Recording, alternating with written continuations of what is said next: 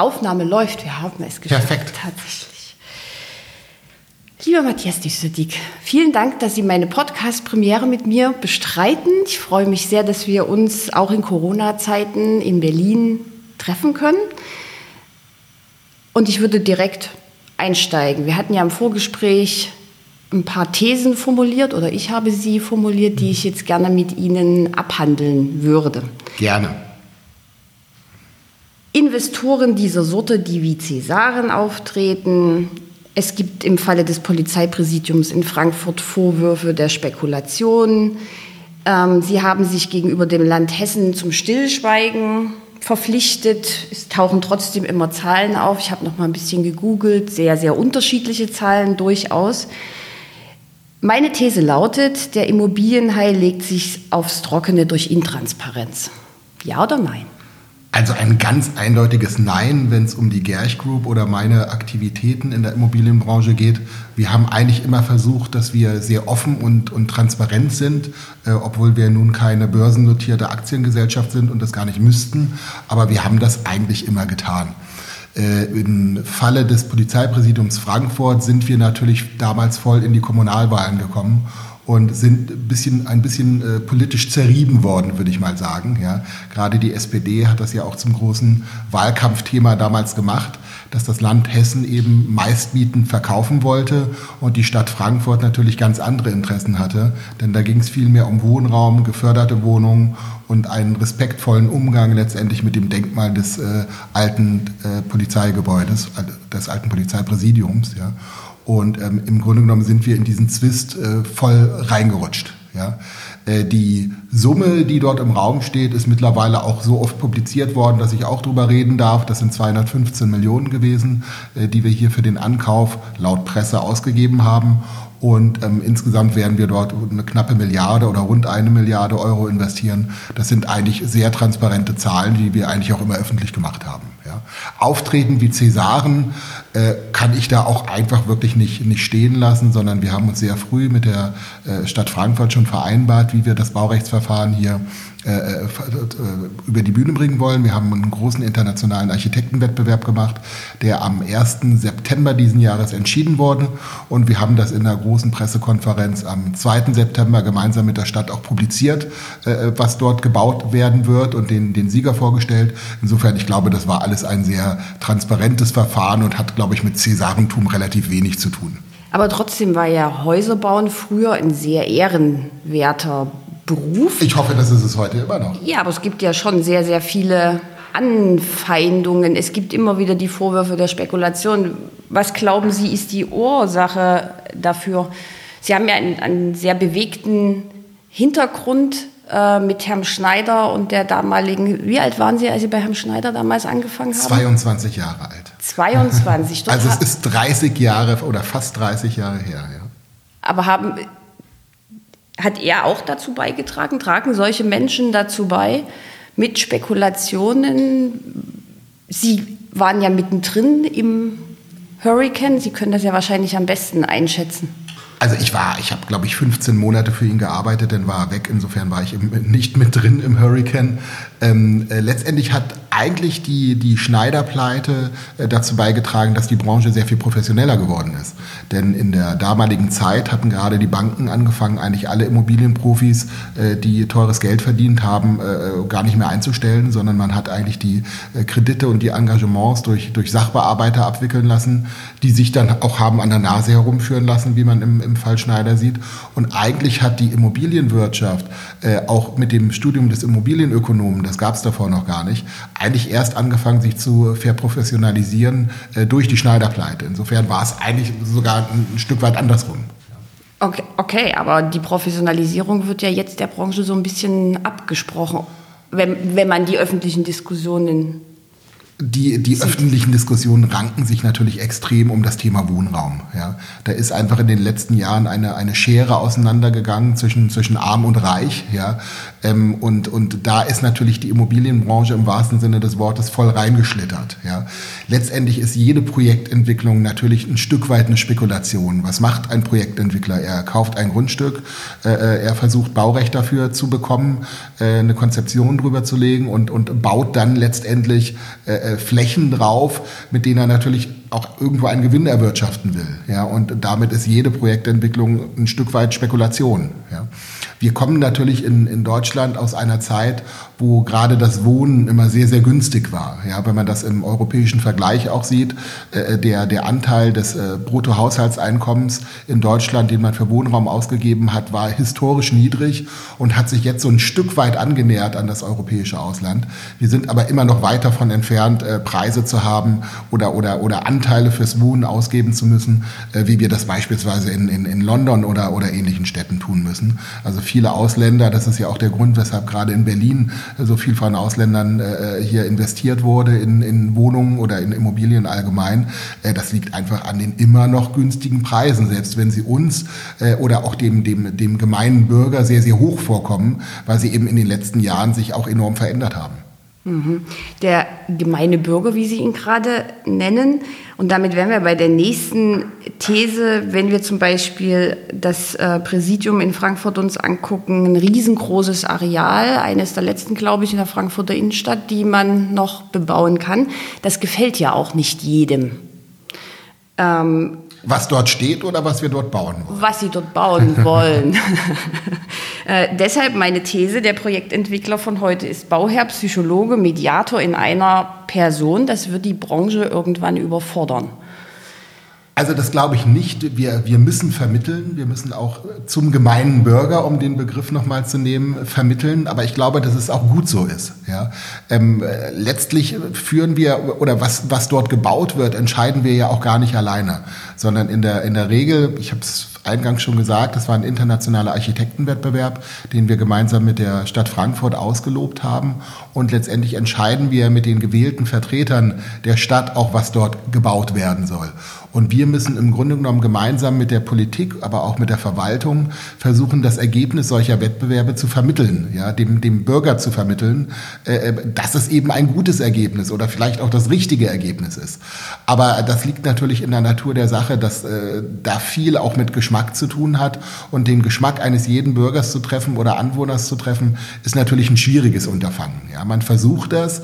Äh, Frankfurt ist da sicherlich nicht das richtige Beispiel für, weil dort befinden wir uns ja von der Lage her wirklich äh, zwischen Bankenviertel, Europaviertel, Westend und Bahnhofsviertel eigentlich. Und das ist natürlich eine, eine Lage, sage ich mal, wo man nicht wie in anderen äh, Gebieten, wo man, wo wir ganze Stadtteile entwickeln, äh, in irgendeiner Form eine große Bürgerbeteiligung oder sowas machen kann, weil dort gibt es ja in dem Sinne weniger Anwohner, sondern das ist wirklich ein, ein, ein äh, ja, ein Business-Distrikt, möchte ich mal sagen. Ja. In äh, anderen Städten, zum Beispiel in Ingolstadt, äh, äh, aber auch in Köln, machen wir große Bürgerbeteiligung. Wir haben das auch in Stuttgart gemacht, in Hamburg, um wirklich sehr frühzeitig schon zu sichern, dass die Anwohner auch auch mit dem, was wir dort tun, einverstanden sind, indem wir eigentlich immer versuchen, die durch, durch Befragungen oder, oder Workshops mit den Bürgern ein, ein Feedback zu bekommen zu den Planungen, ja, so wir so eine Art Ping-Pong-Verfahren immer machen zwischen Planung der Architekten auf der einen Seite und der Bürgerbeteiligung auf der anderen Seite. Und das funktioniert gut, das musste man früher nicht tun. Äh, die, die Schweiz ist da sicherlich ein ganz großes Vorbild für, die haben das sehr viel früher schon begonnen. Aber wir haben das in Deutschland übernommen und ich glaube, wir fahren insgesamt auch ganz gut damit. Ja. Das ist eine, eine zusätzliche Herausforderung, die der Projektentwickler dort letztendlich auf sich nehmen muss. Aber ich glaube, wir haben das alle gelernt in den letzten Jahren und wir machen es mittlerweile auch relativ gerne. Das klingt gut. Wie aufwendig ist sowas? es ist aufwendig, es kostet Geld und Zeit. Ja. Das Geld, sage ich mal, für so eine Bürgerbeteiligung, äh, wenn Sie da für ein paar hundert oder ein paar tausend Leute auch, ich sag mal, Würstchen und Kaffee bereitstellen, das ist alles, alles machbar. Ja. Äh, die Zeit ist natürlich so, eine, so, eine, so ein schlagendes Argument mit dabei.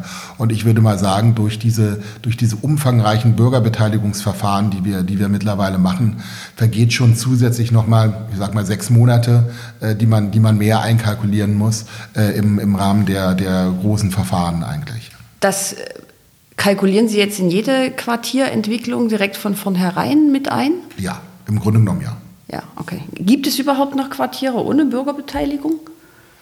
Also, Ein, also wie gesagt, Frankfurt mag eine Ausnahme sein, ja, aber ansonsten nein. Ein ganz eindeutiges Nein. Es ist auch gut so. Die Leute sollen ja auch, sollen ja auch mitsprechen.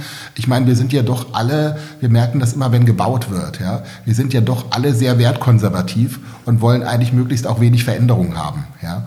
Und ähm, ich habe äh, schon ganz früh ausgerufen, wir brauchen eine Willkommenskultur für Bagger. Ja, das würde uns gut tun. Und, ähm, aber man muss die Leute einfach mitnehmen. Und wenn man sie mitnimmt, dann, dann finden sie viele Dinge, die entstehen, auch, auch eigentlich unterm Strich gut. Ja, wenn man sich dann daran gewöhnt hat, dass eben eine Veränderung stattfindet. Das heißt also, man, man kann es transportieren, was man gern möchte. Kann man das auch ein bisschen manipulieren? Boah also ich glaube, das Manipulieren ist schwierig, weil das merken die Leute ohnehin. Ja, sondern man muss mit den, mit den Leuten in, äh, äh, letztendlich in die Diskussion eintreten und dann versuchen, den, den gemeinsamen Nenner zu finden. Ja? Nur der besteht ja auch nicht nur aus dem, aus dem bösen Projektentwickler und der guten Bevölkerung, sondern da sind ja viele andere Leute, äh, die noch mitsprechen, gerade bei großen Quartiersentwicklungen. Wir haben nun mal eine sehr, sehr strenge Gesetzgebung in Deutschland, die uns sehr klar vorschreibt, äh, an welcher Straße man was machen darf und welche Gutachten erforderlich sind. Und ähm, insofern haben wir eigentlich mehrere Pole, die hier, die hier irgendwo miteinander oder zueinander passen müssen. Und, ähm, aber es funktioniert. Also das zeigen ja auch die, die aktuellen Ergebnisse von großen Quartiers. Gibt es eigentlich regionale Unterschiede? Weil in der Wahrnehmung ist jetzt zum Beispiel Berlin sehr, sehr streitbar. Dresden ist auch immer sehr, sehr streitbar. Haben Sie da so Erfahrungen? Also in Berlin haben wir nun die letzten Jahre mitbekommen, was durch Frau Lomscher hier, hier praktiziert wurde. Äh, und äh, sie ist ja, glaube ich, letztendlich auch nicht nur zurückgetreten, weil sie ihre Putzfrau nicht versteuert hat, wenn ich das richtig weiß, sondern in erster Linie, weil sie politisch auch gescheitert ist mit dem, was sie, was sie hier gemacht hat. Weil ihre Politik eben dazu geführt hat, dass viel weniger Wohnungen gebaut wurden, aber nicht mehr Wohnungen gebaut wurden. Und ähm, insofern ist Berlin sicherlich ein äh, großes Negativbeispiel dafür, wie es nicht funktionieren sollte. Gibt es ein Positivbeispiel? In Berlin? Nee, es, gibt, es, gibt es, gibt, es, gibt, positive Städte, wo man, wo man sagen muss, wo man, wo man wirklich ähm, sehr viel Unterstützung erfährt von Seiten der Stadt und der Politik, der Verwaltung. Äh, äh, das beste Beispiel, was ich da nennen kann, ist Nürnberg. Äh, da machen wir auch gerade eine, eine große Quartiersentwicklung, das Q, also das alte Quelle-Versandzentrum, was wir dort äh, zu über 1000 Wohnungen entwickeln und dem äh, neuen Behördenzentrum für die, für die Stadt Nürnberg und ein bisschen Nahversorgung. Äh, das ist sicherlich ein absolut positives Beispiel, wo die, wo man, also wo wir A, äh, sage ich mal, sehr viel Übereinstimmung mit den Zielen der Stadt und unseren Zielen in der Entwicklung haben und dadurch sehr, sehr schnell äh, äh sämtliche Genehmigungen und Verfahren hinbekommen haben. Ja? Also wir haben in äh, Nürnberg über die Sommerpause innerhalb von sechs Wochen äh, einen städtebaulichen Vertrag unterschrieben. Äh, das habe ich noch in keiner anderen Stadt erlebt. Ja? Aber dort haben wir einen sehr engagierten Planungsdezernenten, wir haben einen sehr engagierten äh, Oberbürgermeister und jetzt auch einen sehr engagierten neuen Oberbürgermeister, der in diesem Jahr gewählt wurde. Und insofern, äh, das kann auch alles mal schnell gehen, wenn man sich eben einig ist. Das hängt aber immer mit den handelnden Personen zusammen. Das hängt würde ich sagen, immer mit den handelnden Personen und sicherlich auch ein Stück weit mit der Effizienz der Verwaltung zusammen. Denn die handelnden Personen müssen natürlich auch eine funktionierende Verwaltung im Hintergrund haben. Und das ist leider auch nicht in allen Städten der Fall. Wie ist es denn bei Projektentwicklern? Die Branche lechzt nach Fachkräften. Ja, wir sind, wir sind im, im War for Talents, ja, äh, ganz eindeutig. Und Wie das, gewinnt man die? Das eigentlich auch schon seit vielen Jahren. Wie gewinnt man die? Ich glaube, indem man versucht, ein bisschen ein anderer Arbeitgeber zu sein, äh, als das, das Gros der, der, der ganzen Masse. Ja, ich glaube, das macht, das macht viel aus. Wir sind ja nun ein sehr kleines Unternehmen mit knapp 40 Mitarbeitern. Und äh, bei uns ist es alles relativ familiär, muss man, muss man wirklich sagen. Und ähm, wer das will, der fühlt sich wohl bei uns. Es gibt aber natürlich auch andere Persönlichkeiten, die lieber äh, in Konzernstrukturen arbeiten möchten und die dort auch sicherlich besser aufgehoben sind. Aber wer das familiäre mag, der kommt eigentlich gerne zu uns. Das ist eine gute Überleitung zum nächsten Thema. Wie oft haben Sie in der letzten Zeit im Homeoffice gearbeitet?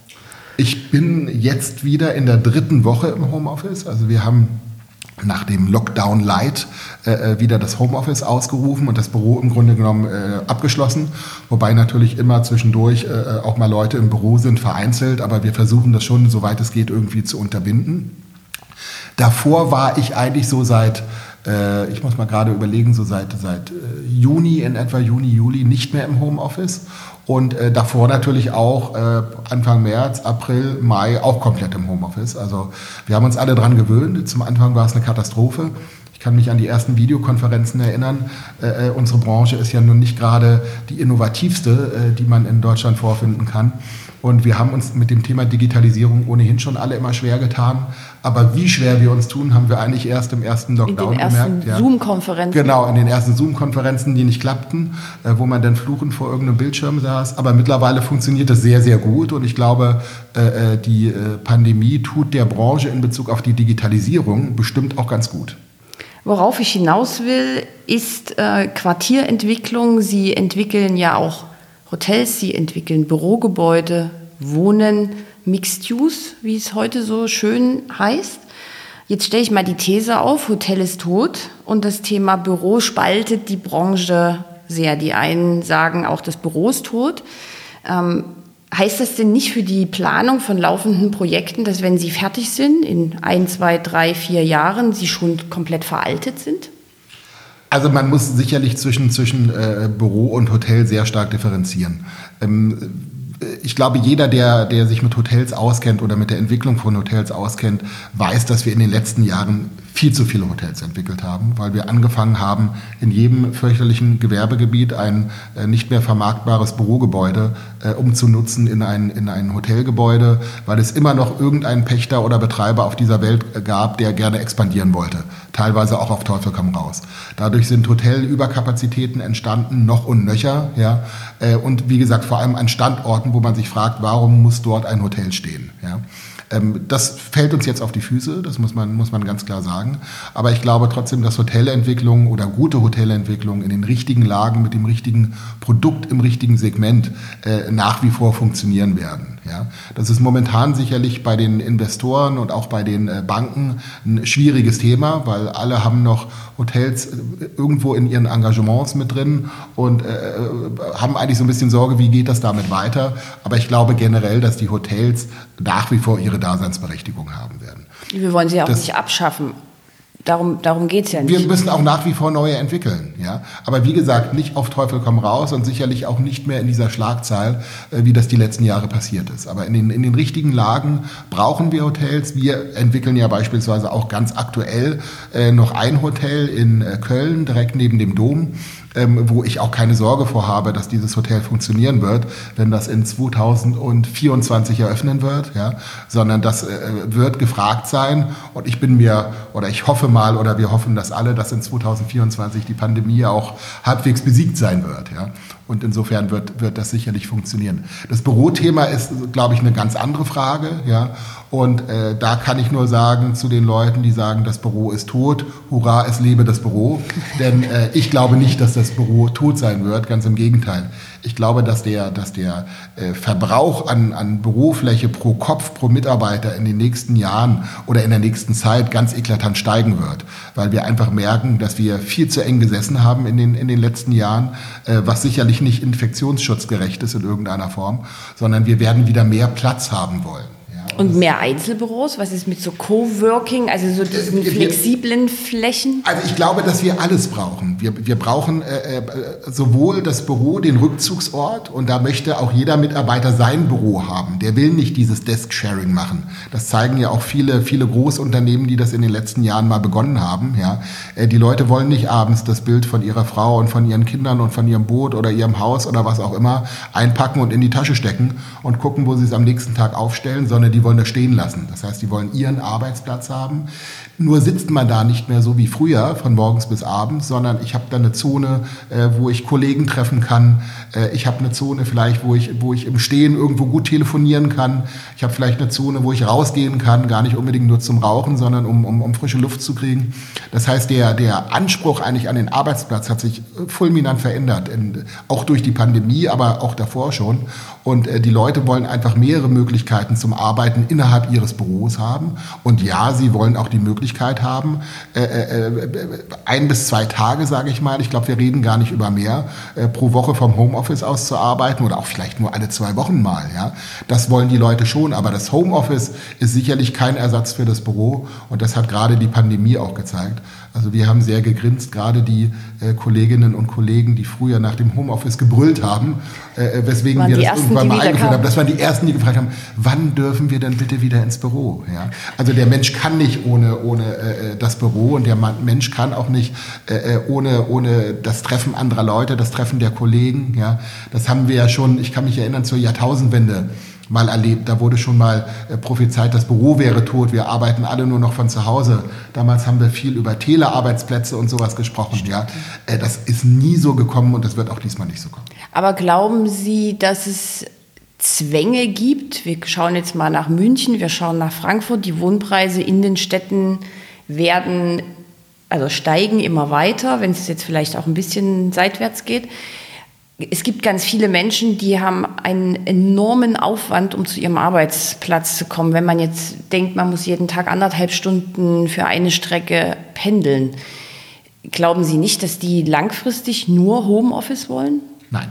Das, das glaube ich nicht. Wie gesagt, weil die sozialen Kontakte so, so eingeschränkt sind. Ja, und das, das will der Mensch nicht. Der Mensch braucht äh, äh, Leute um sich herum, der braucht den Austausch, der muss aus seinen vier Wänden rauskommen. Wie gesagt, es ist mal schön, wenn ich auf den Klempner warte oder auf den Paketdienst oder was auch immer oder mein Kind mal krank ist, auch mal von zu Hause aus arbeiten zu können. Aber das ist nicht das, was man jeden Tag möchte. Glauben Sie nicht, nein?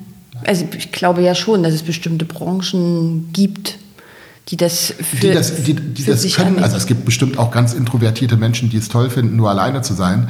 Äh, äh, das wird aber nicht die Masse ja, sein. Das ist nicht die Masse, nein. Also wie gesagt, ich bin der Meinung, dass der Pro-Kopf-Verbrauch an Bürofläche, übrigens auch an Wohnfläche, aber auch an Bürofläche eher steigen wird. Ja, wir werden sicherlich eine Delle in den Büromärkten bekommen, weil sicherlich der Arbeitsplatzabbau und auch die ein oder andere Insolvenz äh, uns noch ganz schön äh, Fläche verlustig machen wird. Ja, das glaube ich schon. Aber insgesamt wird der Pro-Kopf-Verbrauch, und da bin ich mir relativ sicher, steigen die nächsten Jahre. Jetzt hört man ja viel, dass ähm, Finanzierungen zurückgezogen werden, also dass Banken nicht mehr finanzieren. Wenn es um Hotel zum Beispiel geht und um Büro, kommen wir jetzt trotzdem noch mal auf die, auf die These zurück. Sind denn die Planungen dann für so laufende Projekte tatsächlich schon veraltet? Spielt schon im Hinterkopf irgendwie eine Umwidmungsmöglichkeit? Also, dass ich dann in der Lage bin, ganz schnell aus dem geplanten Hotel keine Ahnung, Service-Appartements zu machen oder Büros zu machen oder was auch immer? Das kommt sicherlich darauf an, wie weit die Planung vorangeschritten ist. Aber prinzipiell, also natürlich, wir denken ja auch über neue, über neue Grundrisse heute nach. Ja? Also äh, schönes Beispiel auch bei, bei uns im Büro. Wir haben eine relativ großzügige offene Küche mit, mit einer Art Thekenbereich drin. Wenn ich die heute nochmal planen würde, würde ich sie doppelt so groß machen. Ja? Äh, das war damals nicht absehbar. Das zeigt aber auch, dass, dass wir sicherlich die Strukturen anpassen müssen. Und das ist im Wohnen so. Wir werden nicht mehr versuchen, äh, die Dreizimmerwohnung unbedingt auf 65 Quadratmeter abbilden zu müssen, ja? Äh, sondern die Leute wollen vielleicht eher die drei Zimmer dann mal auf, auf 80 Quadratmeter wieder verteilt haben, wo wir auch mal herkamen. Ja? Und äh, die Leute werden auch bereit sein, mehr Geld dafür auszugeben, weil sie eben auch durch den Lockdown gemerkt haben, mein Gott, äh, wir gehen uns ja so auf den Keks, wenn wir hier auf unseren 65 Quadratmetern nur leben. Und äh, es, wird, es wird viele Leute geben, die sagen, so bitte nicht mehr. Beim nächsten Mal will ich ein Zimmer mehr oder ein paar Quadratmeter mehr haben. Ja? Und im Büro ist es letztendlich auch ganz, ganz genauso durch die, durch die geänderten Anforderungen. Klar, wenn man, also ich würde heute nicht mehr an jedem Standort ein Hotel planen. Das hatte ich ja schon gesagt. Da wird man sicherlich das eine oder andere ändern. In Köln ist es, um nochmal zwischenzufragen, ist Radisson, oder? Das ist Radisson, genau. Okay. Das wird das erste Radisson Red in, in, in Deutschland werden, ja. Und äh, äh, wie gesagt, deswegen machen wir uns aufgrund der Lage und auch von dem, vom Betreiber her wirklich keine Sorgen an dem Standort. Aber wir haben in Frankfurt zum Beispiel ja auch äh, äh, ursprünglich mal ein Hotel vorgesehen. Äh, das haben wir schon mit der Stadt besprochen, dass wir das möglicherweise nicht bringen werden, äh, weil einfach zu viele Hotels momentan in Frankfurt schon entstehen und wir in der Lage sicherlich auch gut Büro unterbringen können. Aber vor dem Bürothema machen wir uns überhaupt keine Sorgen, sondern wir entwickeln weiter Büros und wie gesagt an ausgewählten Standorten auch Hotels und natürlich Wohnungen Wohnungen auch, denn der Flächenbedarf wird weiterhin da sein. Und generell finanzieren die Banken ja auch weiterhin. Also wir haben dieses Jahr, glaube ich, zwei oder drei Bankfinanzierungen abgeschlossen. ähm, also auch mitten in der, in der Pandemie drin. Und äh, das ging problemlos. Und wir haben ja auch in der Branche schon öfter mal festgestellt, wenn die Banken zurückhaltender werden, kommen die alternativen Finanzierungen und die alternativen Finanzierer letztendlich wieder äh, äh auf die Spur, mit denen es ja auch funktioniert. Wir sind also wieder in so einem Zyklus drin, weil Sie sagen jetzt, glaube ich, schon zum zweiten oder dritten Mal, das haben wir alles schon mal gehabt. Wie ist Ihre Prognose? Ach, wir kommen da relativ schnell wieder raus. Ja, ich, die, die Immobilienwirtschaft wird relativ unbeschadet dort rausgehen. Um die Branche mache ich mir am wenigsten Sorgen. Mir tun vielmehr die, die Gastronomen und Veranstalter momentan leid. Die Kultur tut mir leid. Ja, das ist, glaube ich, wirklich ein trauriges Thema. Die Immobilienwirtschaft, die wird eine leichte Delle nehmen. Ja, und vielleicht haben wir die Delle auch noch gar nicht gesehen, sondern die kommt erst noch. Aber wir werden uns da relativ schnell von erholen. Ja. Äh, letztendlich, wenn man sich die aktuellen Konjunkturprognosen anguckt, dann war wohl die Banken- und Finanzkrise, die wir 2008, 2009 hatten, äh, äh, äh, schlimmer für die Gesamtkonjunktur, als momentan die Pandemie wohl ausfallen wird, zumindest äh, nach den Werten, die momentan prognostiziert werden. Und äh, da ist die Immobilienwirtschaft ja auch sehr schnell wieder rausgekommen. Und genauso schnell, denke ich, wird sie, wird sie die Pandemie hier auch überstehen. Mhm.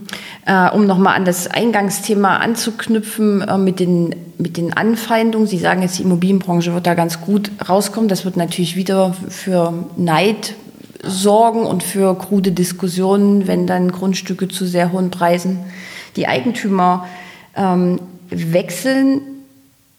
Stimmt es, dass die Immobilienbranche nicht mit einer Stimme spricht? Ist, ist sich jeder der Nächste und schafft man es nicht auch mal gegenüber der Bevölkerung und auch der Politik ganz klar Stellung zu beziehen?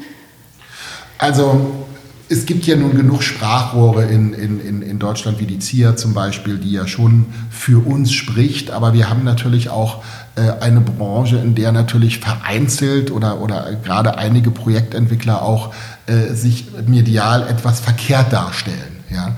Also ähm, ich muss mich nicht unbedingt in meinem Privatjet filmen lassen. Ja? Äh, das macht sicherlich keinen guten Eindruck äh, äh, in dieser sozialen Spaltung, die wir, die wir ohnehin schon haben. Und insofern, glaube ich, sollte jeder da so ein bisschen aufpassen, wie er sich denn in der Öffentlichkeit präsentiert äh, und auch seinen, seinen Nutzern, seinem Mieter oder seinen Käufer gegenüber präsentiert und da die Kluft nicht noch größer zu machen. Ja? Äh, die Kluft ist da, aber ich glaube, auch da fehlt insgesamt so ein bisschen Dialog. Ja, es wird immer über die hohen Grundstückspreise gesprochen und die Grundstückspreise sind auch nach oben gegangen. Das steht vollkommen außer Frage. Äh, Wohnen ist aber nicht deswegen so teuer geworden, sondern Wohnen ist vor allem teuer geworden, weil die Erstellungskosten, weil die Baukosten einfach exorbitant in die Höhe gegangen sind. Und die sind auch exorbitant in die Höhe gegangen, weil wir immer neue Vorschriften und Gesetze in Deutschland verabschiedet haben, die das Bauen einfach verdammt teuer machen. Und das ist das Hauptproblem. Und wenn wir dort mehr Kommunikation führen würden, dann würden wir sicherlich auch dafür sorgen, dass diese Kluft nicht noch weiter auseinandergeht, sondern zumindest so ein bisschen äh, äh, wieder aufeinander zugeht. Apropos Kommunikation, meine Lieblingsthese habe ich mir bis zum Schluss aufgehoben. Ähm, Sie haben einen Kochclub, Cook Real Estate nennt er sich. Cooking Real Estate Munich. Ah, Okay, auf der Homepage steht es noch anders. Da ist ja nur so ein Bild von Ihnen drauf. Ähm, den haben Sie seit über 15 Jahren? Den haben wir im Januar 2003 ins Leben gerufen. Mit welcher Intention? Ähm, der Hintergrund war, das ist ja wie gesagt regional in, in, in München jedes Mal stattfindend, und der Hintergrund war, dass es damals sehr, sehr viele Immobilienstammtische gab. Und bei dem Immobilienstammtisch äh, wollte einer erzählen, wie viel toller und wie viel größer und wie viel besser und erfolgreicher er denn ist als alle anderen. Und äh, wir fanden, also die Gründer äh, dieses äh, Cooking Real Estate Munich fanden das ganz fürchterlich. Ja? Diese Stammtische äh, größer, besser, weiter. Ja? Und äh, haben gesagt, man muss doch mal eine andere Form des, des Networkings erfinden. Und so ist eigentlich das, das Kochen zustande gekommen. Wir haben damals festgestellt, wir kochen eigentlich alle gerne und kochen eigentlich auch alle ganz gut und haben uns dann mit zu fünf zusammengefunden und haben äh, äh, Kochschulen angemietet und jeder darf immer einen Gast einladen, so dass wir mit zehn Männern dann einen Abend immer kochen und immer ein Fünf-Gänge-Menü kochen. Und es sind, die Gäste sind immer wechselnd und wir machen das in der Regel fünfmal im Jahr, so dass wir also schon ordentlich Leute mittlerweile durch, durch dieses Veranstaltungsformat durchgeschleust haben in den, in den letzten Jahren. Und Frauen sind nicht zugelassen. Das ist ein sehr heikles Thema, was wir unter den fünf Köchen immer wieder diskutieren. Ja. und äh, äh, für das es immer für und wider gibt. Ich habe schon oftmals versucht, die Statuten in dieser Richtung zu ändern, ähm, aber ich bin immer wieder mit meinen Mitköchen äh, daran gescheitert, dass man gesagt hat, es wird viel zu sehr gebalzt, äh, wenn wir dann auch Frauen mit dabei haben. Und deswegen wurde immer wieder entschieden, nein, wir wollen uns über schmutzige Witze, Autos und Fußball auch unterhalten können. Und äh, da passen Frauen einfach nicht gut dazu. Okay, dann äh, würde ich jetzt mal die These formulieren. Ich bin ja Gründungsmitglied der Regionalgruppe Leipzig, Frauen in der Immobilienwirtschaft. Was ich ganz toll finde. Ähm, Frauen haben eine schwächere Position in der Immobilienbranche.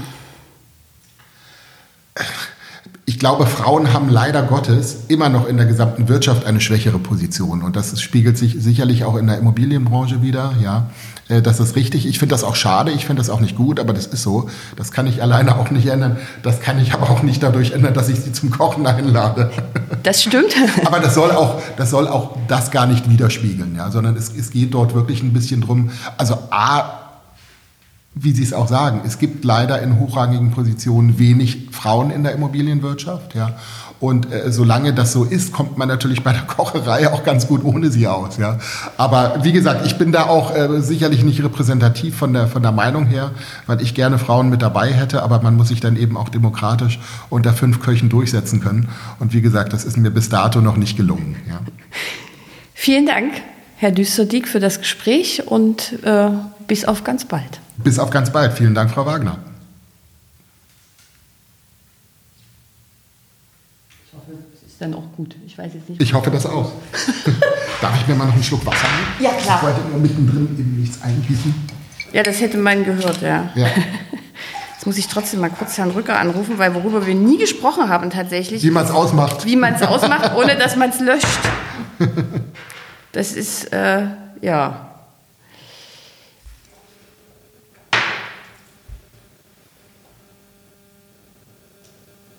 Ja, sag mir mal bitte, wo drücke ich denn drauf, damit ich das ganze Gespräch nicht lösche? Wieder auf den roten Punkt, auf den viereckigen?